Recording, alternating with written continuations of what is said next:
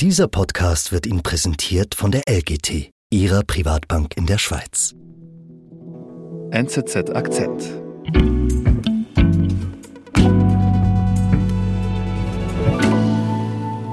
Karin, du warst Anfang November in Jerusalem, also ein paar Wochen nachdem der Gaza-Krieg ausgebrochen ist. Warum warst du dort? Ich bin nach Jerusalem gereist, um Wassim El-Hajj und Shai Doron zu treffen. Das ist ein Palästinenser und ein Israeli, zwei Freunde, und ich habe mich mit ihnen über ein Bauprojekt unterhalten. Okay, warum sollte mich das jetzt interessieren, ein Bauprojekt in Jerusalem? Was geht's da? Ja. Es ist ganz ein spezielles Bauprojekt und zwar es geht um ein Schwimmbad, das erste öffentliche Schwimmbad in Ostjerusalem, das da am Entstehen ist. Mhm. Ostjerusalem ist der Teil Jerusalems, wo vor allem Palästinenser wohnen. Im westlichen Teil leben vor allem jüdische Israeli. Mhm. Und an diesem Schwimmbad sieht man sehr gut die Kluft zwischen Ost- und Westjerusalem. Die Probleme zwischen Israeli und Palästinenser machen Jerusalem zu einem der kompliziertesten Orte der Welt. Auslandredaktorin Karin A. Wenger hat zwei Freunde getroffen, die sich trotz allem für eine gemeinsame Stadt einsetzen. Ich bin Sebastian Panholzer. Karin, was hat denn ein Schwimmbad mit den Problemen in Jerusalem zu tun? Also um es äh, auf die Schwimmbäder herunterzubrechen, die Stadtverwaltung in Jerusalem hat seit den 1960er Jahren 18 öffentliche Schwimmbäder im Westen der Stadt gebaut, mhm. aber kein einziges im Osten, okay. wo vor allem eben die Palästinenser wohnen. This is, this is the mission of my life and uh, to, to make Jerusalem as a model for shared living. Und Shai Doron, der Israeli, will das nun ändern. Mhm. Das ist einer von den beiden, mit denen du gesprochen hast, die wir auch gehört haben vorhin. Genau. Und wer ist Shai? Shai ist ein 63-jähriger Israeli, der früher einmal selber in der Stadtverwaltung gearbeitet hat mhm. in Jerusalem. Seit 2018 ist er Chef der Jerusalem Foundation. Das ist eine Stiftung, die sich seit den 60er Jahren für Jerusalem einsetzt, sehr viele Bauprojekte hat, sich für eine Zukunft der Stadt einsetzt. That what people, the others see as a problem, I see as a solution. Shai ist ein absoluter Optimist. Also er sagt in einem Interview zum Beispiel Dinge wie, wo andere Probleme sehe, da sehe er Lösungen. Mhm. Und er lässt sich nicht davon abbringen, von seiner Vision von Jerusalem. Er hat sich zum Ziel gesetzt, als er bei der Jerusalem Foundation angefangen hat, hat er sich zum Ziel gesetzt, ich gehe erst in Rente, wenn es in Ostjerusalem zwei Schwimmbäder gibt. Mhm. But I will not leave before at least, at least two community sports centers aber Schwimmbäder, das ist jetzt schon noch speziell. Also warum jetzt nicht zum Beispiel ein Tennisplatz oder so? Also warum ausgerechnet Schwimmen? Shai Doron ist selbst ein leidenschaftlicher Schwimmer. Also er hat mir gesagt, wenn er abends um 10 seine Bahnen noch nicht geschwommen sei, dann wird er ganz kribbelig und nervös. PM, if I'm not swimming, I like uh und er weiß, viele palästinensische Kinder in Ostjerusalem lernen nicht schwimmen, weil es für sie sehr mühsam ist, in den westlichen Teil rüber zu gehen. Also es, es dauert halt erstens sehr lange, sie mhm. fühlen sich dort vielleicht auch nicht so wohl, weil da besonders oft Hebräisch gesprochen wird. Ähm, es ist nicht ihre Kultur. Und er findet halt einfach, jedes Kind sollte schwimmen lernen. Das ist ein eine grundsätzliche Fähigkeit, die, die eigentlich jeder Mensch besitzen sollte. It's a basic skill that yeah, you need it. Er hat mir zum Beispiel auch erzählt, dass überdurchschnittlich viele Palästinenser im Sommer im Meer ertrinken. Okay. Weil sie nicht schwimmen können. Okay, er will zwei Schwimmbäder bauen, bis er in Rente geht. Also nach unseren Verhältnissen hier sage ich jetzt mal, das ist doch eigentlich machbar. Ja, das klingt auch nicht so kompliziert, aber dazu muss man wissen, Israel hat 1967 Ostjerusalem besetzt mhm. und seitdem hat sich diese Problematik Ost-West eigentlich zugespitzt. Also die Stadtverwaltung in Jerusalem, mhm. die israelische Stadtverwaltung in Jerusalem ist zuständig aktuell für beide Stadtteile, investiert aber sehr viel weniger Geld in den palästinensischen mhm. östlichen Teil. Und das sieht man dann daran, dass beispielsweise die Straßen, die ganze Infrastruktur ist in einem viel schlechteren Zustand im Osten als im Westen. Im Osten okay. fehlen relativ viele Klassenzimmer, es gibt weniger öffentliche Parke, es gibt weniger Bibliotheken. Mhm. Drei Viertel der palästinensischen Familien im Ostjerusalem leben beispielsweise auch unterhalb der Armutsgrenze. Mhm. Und es hat eben auch keine Schwimmbäder. Es ähm, hat keine öffentlichen Schwimmbäder, mhm. genau. Und Shai hat also aber da einen Plan jetzt. Ja, seine Vision ist, Jerusalem soll ein Vorzeigemodell werden für gemeinsames Leben. Er ist der totale Jerusalem-Fan, also er schwärmt im Gespräch wirklich minutenlang davon, wie toll er diese Stadt findet oder was für ein Potenzial diese Stadt habe. Mhm. I see it's, it's the most inspiring thing that could happen to Jerusalem, the diversity viele verschiedene Religionen, die sich einen Lebensraum teilen. Er sagt, wenn er eine halbe Stunde spaziere, höre er verschiedene Sprachen, er sehe verschiedene Kleidungsstile, höre verschiedene Musiken, er rieche unterschiedliches Essen. Also er mhm. sagt, Jerusalem hat total das Potenzial. Und er spricht immer von diesem Konzept, das er Shared Living nennt auf äh, Englisch. Speaking real shared living? Er meint damit quasi, alle Menschen sollen gleiche Rechte und gleiche Chancen haben, also auf Augenhöhe leben können. Das betrifft nicht nur die Juden und die Palästinenser, das betrifft beispielsweise auch die Unterschiede zwischen den orthodoxen Juden und mhm. den säkularen Juden, die oft besser gestellt leben. Mhm. Und das will er jetzt eben mit dem Schwimmbad angehen. Sagst du, wie macht er das?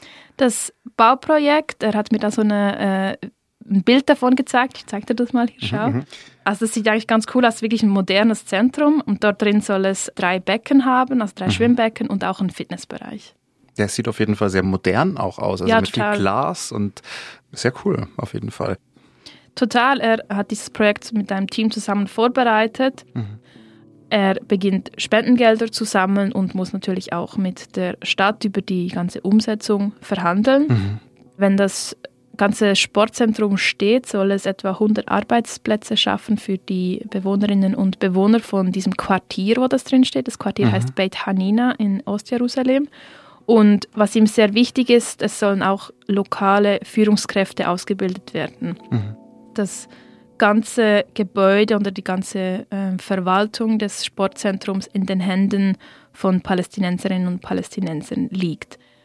Also ich kann mir vorstellen, dass wahrscheinlich das gar nicht so einfach war für Schei, das äh, mit der Stadtverwaltung zu verhandeln, dort zu besprechen, oder? Also zuerst hat er mal Spendengelder gesammelt, damit das Projekt überhaupt realisierbar ist, hat mhm. 20 Millionen gesammelt. Oh wow. Das ist viel Geld. Und im Sommer 2022 sind dann die ersten Bagger angerollt. Also mhm. hat geklappt. Und ganz am Ende, das ist jetzt schon klar, wird der, der Schlüssel des Gebäudes an Wasim El-Hadj übergeben. Mhm. Also auch von dem du ganz am Anfang ja kurz erzählt hast, wahrscheinlich dann der, der zweite Mann, den wir gehört haben. Genau. Wasim äh, El-Hadj ist 34, er ist der Leiter des Gemeindezentrums im Quartier Beit Hanina, wo dieses mhm. Schwimmbad auch steht. Und er wird dann auch die Führung übernehmen von diesem Sportzentrum. Mhm. Also es hört sich irgendwie so an, als wird für Schei alles wie am Schnürchen klappen. Er überzeugt die Stadtverwaltung und sammelt enorm viel Geld und dann kommen die ersten Bagger. Ja, es läuft alles geplant. Es wird monatelang gebaut. Als ich da war, sieht man da auch wirklich eine ziemlich große Baustelle. Mhm. Ich kann dir doch nochmal ein Foto davon zeigen. Mhm. Also der ganze Ground Floor, das ganze, äh, mhm. ganze Fundament ist schon eigentlich ausgebaut mhm. und die ersten Mauern stehen schon. Also es war eine ziemlich große Baustelle. Mhm. Sieht noch nicht ganz so aus wie auf dem, auf ja, dem es dauert noch ein Foto, bisschen. aber ein Anfang. Ja, es dauert noch ein bisschen. Also es läuft alles wie geplant, bis dann der Samstagmorgen, der 7. Oktober kam und die Hamas, die Terrororganisation, die den Gazastreifen regiert, Israel angreift. Wir sind gleich zurück. In einem turbulenten Marktumfeld brauchen Anleger einen verlässlichen und vertrauenswürdigen Partner. Die langfristige Ausrichtung von LGT Private Banking gibt Ihnen Stabilität und Sicherheit. Mehr erfahren Sie unter www.lgt.com.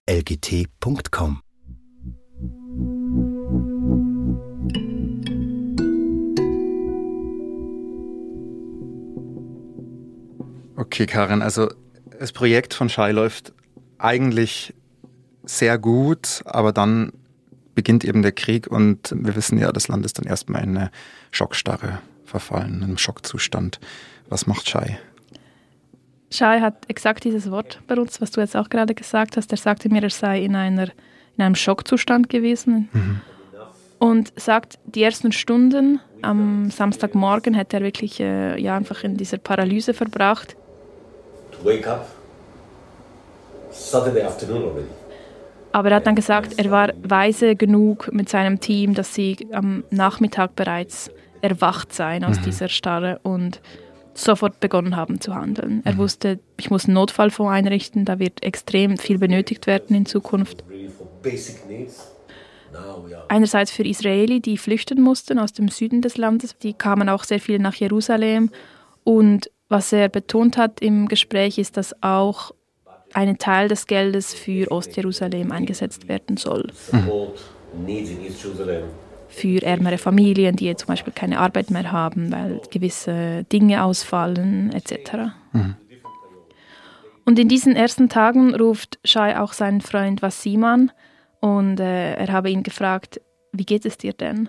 Und Wasim hat im Gespräch gesagt, es habe ihn extrem berührt, dass Shai ihn angerufen habe, weil es sei überhaupt nicht selbstverständlich. Für ihn war das wirklich mhm. so ein Freundschaftsbeweis. Mhm. Wasim hat in diesen ersten Tagen extrem Angst. Er hat gar keinen Kontakt zu seinen jüdischen Freunden, mhm. weil er sagt, er habe Angst, dass ihm auch Schuld gegeben werde, ihm als Muslim, als Palästinenser für diesen Angriff. Er sagt, er wusste gar nicht, wie reagieren. Und die ganzen Spannungen zwischen den Gruppierungen, die ja sowieso immer präsent sind in Jerusalem, die haben seit dem 7. Oktober ein Ausmaß erreicht, was viel stärker noch ist. Also die ganzen Konfliktlinien, die ganzen Zuweisungen von Schuld gegenseitig. Das hat ein Ausmaß erreicht, das gab es bisher vermutlich noch nie. Also Schei hat gesagt, das hätte es noch nie gegeben vorher. Okay. Ist denn dann jetzt das Schwimmbadprojekt, die Baustelle, ist das beendet? Nein, überhaupt nicht. Also für Schein was ihm stand es nie zur Diskussion, dieses Projekt jetzt irgendwie zu unterbrechen. Also es ist ganz klar, die halten daran fest. Mhm. Es gibt gewisse Projekte, die stillstehen. Ich war noch in einem Museum in Jerusalem, das normalerweise Kurse anbietet für jüdische und muslimische Kinder, die zusammen malen nach der Schule. Mhm. Da haben mir die, die Leiterin und der Leiter dieses Projekts haben mir gesagt, sie hätten das unterbrochen bis auf weiteres, weil mhm. die Eltern wollten ihre Kinder halt nicht mehr schicken. Okay, aber Schei, die, die bauen das Schwimmbad weiter jetzt? Ja, theoretisch. Die Baustelle, als ich da war, stand eigentlich gerade still. Also wir standen da und hörten gar keinen Lärm oder irgendwas. Okay. Also mhm. kein Baggerlärm, keine Presslufthammer, gar nichts. Zwei Bauarbeiter standen da, okay. haben ein bisschen was gearbeitet, aber die Baustelle steht aktuell fast still. Warum? Weil die allermeisten Bauarbeiter auf der Baustelle, nicht nur auf dieser Baustelle, generell in Israel, sehr viele Bauarbeiter kommen aus dem Westjordanland, mhm. der palästinensische Teil. Und die dürfen aktuell nicht nach Israel kommen, weil die ganzen Checkpoints zu sind, weil die israelischen Sicherheitsbehörden Angst haben vor weiteren Angriffen. Deshalb lassen sie bis auf weiteres niemanden rein in das israelische Gebiet. Mhm. Das heißt, Shai muss jetzt erstmal abwarten, was, was passiert. Das Projekt besteht im Moment schon aus viel Warten. Allerdings, ich habe vor ein paar Tagen nochmals mit Wasim kurz geschrieben auf WhatsApp und habe gefragt, du, wie viele sind denn da aktuell auf der Baustelle? Und hat er mir gesagt, aktuell seien es etwa schon wieder zehn. Sie hätten ein paar Bauarbeiter aus Ostjerusalem rekrutieren mhm. können. Allerdings sind es natürlich überhaupt nicht so viele, wie so eine Großbaustelle benötigt. Also mhm. ja, sie müssen definitiv warten, bis die Bauarbeiter aus dem Westjordanland wieder mhm kommen dürfen. Also wird es wohl noch ein bisschen dauern, bis dort dann irgendwann Kinder schwimmen lernen können. Das dauert ein bisschen länger, ja. Du hast ja auch immer wieder betont, diese Freundschaft zwischen den beiden, die ja jetzt nicht gerade einfach ist. Ähm, was ist denn dein Gefühl gewesen, als du raus bist wieder aus dem Gespräch mit denen? Also ich fand das Gespräch mit ihnen schön, weil in der Zeit, als ich in Israel war, trifft man immer wieder auf viel Unverständnis für die Gegenseite, auf viel Hasspolarisierung. Und ich fand es extrem angenehm, mit den beiden zu sprechen. Und man merkte wirklich, wie sehr sie sich mögen, so mhm. beim Begrüßen, so Handschlagumarmung zwischendurch. Sie saßen auch sehr nah auf, beieinander auf den Stühlen vis-à-vis -vis von mir. Und es war einfach schön, das zu sehen, dass es das gibt und dass diese beiden Männer an ihrer Freundschaft festhalten, trotz aller Differenzen, die sie durchaus auch haben, politisch und andere Weltansichten vermutlich. Mhm. Und ich finde es irgendwie ein schönes Symbol und es geht ja um mehr als um das Schwimmen an sich. Mhm. Also wenn, wenn irgendwie bei den ersten Treffen mit der Jerusalem Foundation habe dann ein Mitarbeiter von Wasim ihm irgendwann mal gesagt, er habe bisher eigentlich immer nur Kontakt gehabt zu entweder israelischen Polizisten oder an Checkpoint-Militärs, wo der Kontakt halt unfreundlich war. Und das sei irgendwie das mhm. erste Mal, dass er auf Israeli getroffen sei, die was Gutes wollen. Mhm. Dass es auch anders geht. Genau. Ja. Und Schei sagt auch einfach immer wieder, aufgeben für uns ist keine Option. Also diese Baustelle, okay, jetzt steht sie still, dann dauert es halt länger, aber wir bauen das Ding fertig. Mhm. Sein Ziel was er ja gesagt hat, dass er erst in Rente gehe, wenn da zwei Schwimmbäder stehen. Also ich traue ihm das zu, das wird er auf jeden Fall machen. Er plant nämlich das zweite Schwimmbad auch schon.